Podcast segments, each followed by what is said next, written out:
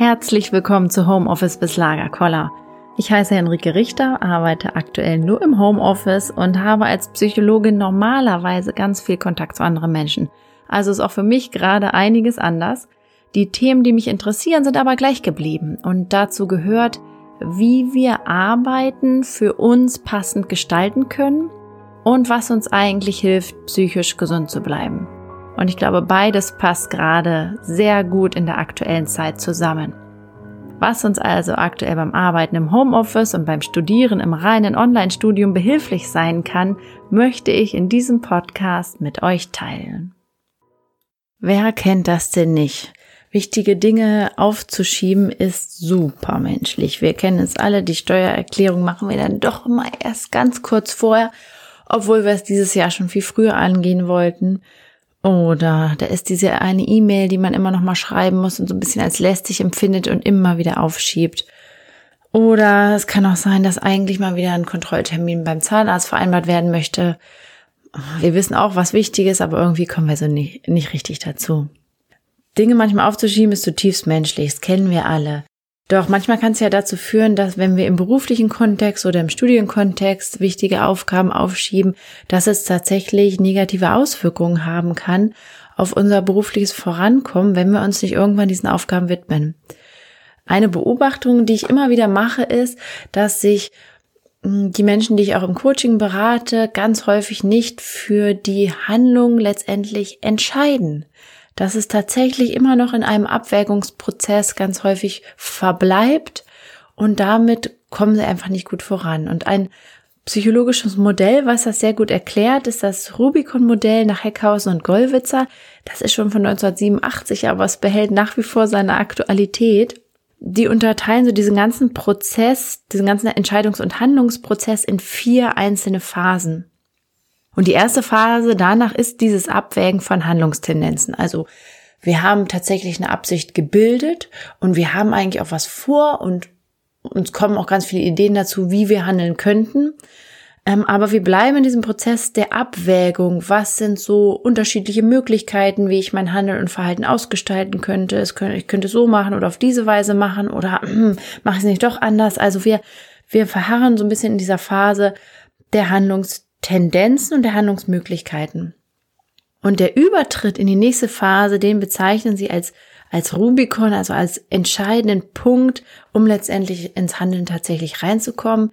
Nämlich ist dieser Rubikon dadurch gekennzeichnet, dass wir eine feste Entscheidung treffen für eine der ganz vielen Handlungsmöglichkeiten, die wir so haben.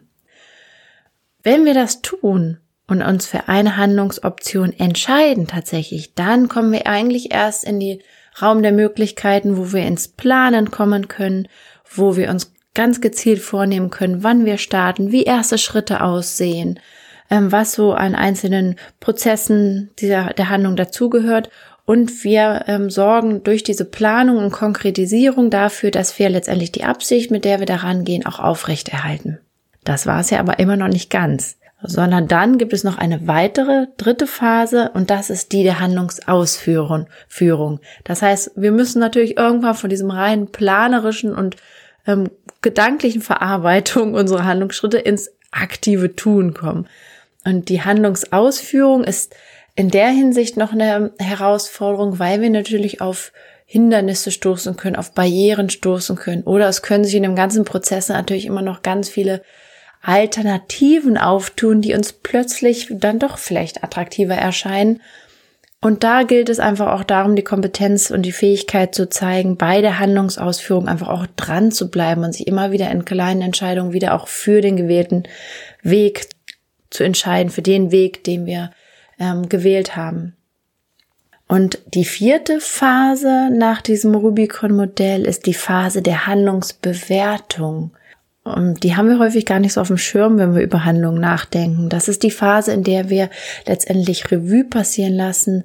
Bin ich denn eigentlich jetzt schon fertig mit meiner Aufgabe? Fehlt noch etwas? Wir entscheiden uns letztendlich auch damit, dass die Handlung wirklich auch abgeschlossen ist. Wir bewerten unsere eigenen Anstrengungen, die wir getätigt haben. Wir bewerten das Ergebnis unserer Handlungen. Und ähm, das hat eine große, ist eine große Grundlage dafür, wie wir nach dieser einen Handlung, dieser einen Aufgabe, die wir bearbeitet haben, weitermachen. Ähm, wählen wir uns neue Ziele? Geben wir auf danach, weil es einfach ganz schwierig war?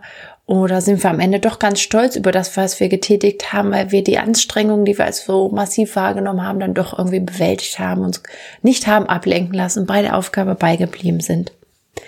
Und zu diesem Prozess der Handlungsbewertung gehört auch der Aspekt des Feierns, also auch das sich dafür auf die Schulter klopfen, dass man eine Aufgabe, auch wenn sie schwer war, vollständig ausgeführt hat. Und das ist auch ein Aspekt, den wir nicht vergessen sollten, wenn wir ähm, Handlungen vollziehen.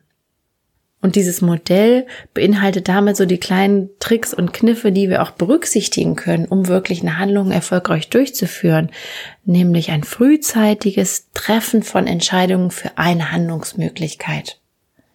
Dann eine ganz konkrete Planung der Absicht, die ich mir vorgenommen habe. Und da möglichst auch konkret und smart auch in der Zielsetzung zu bleiben.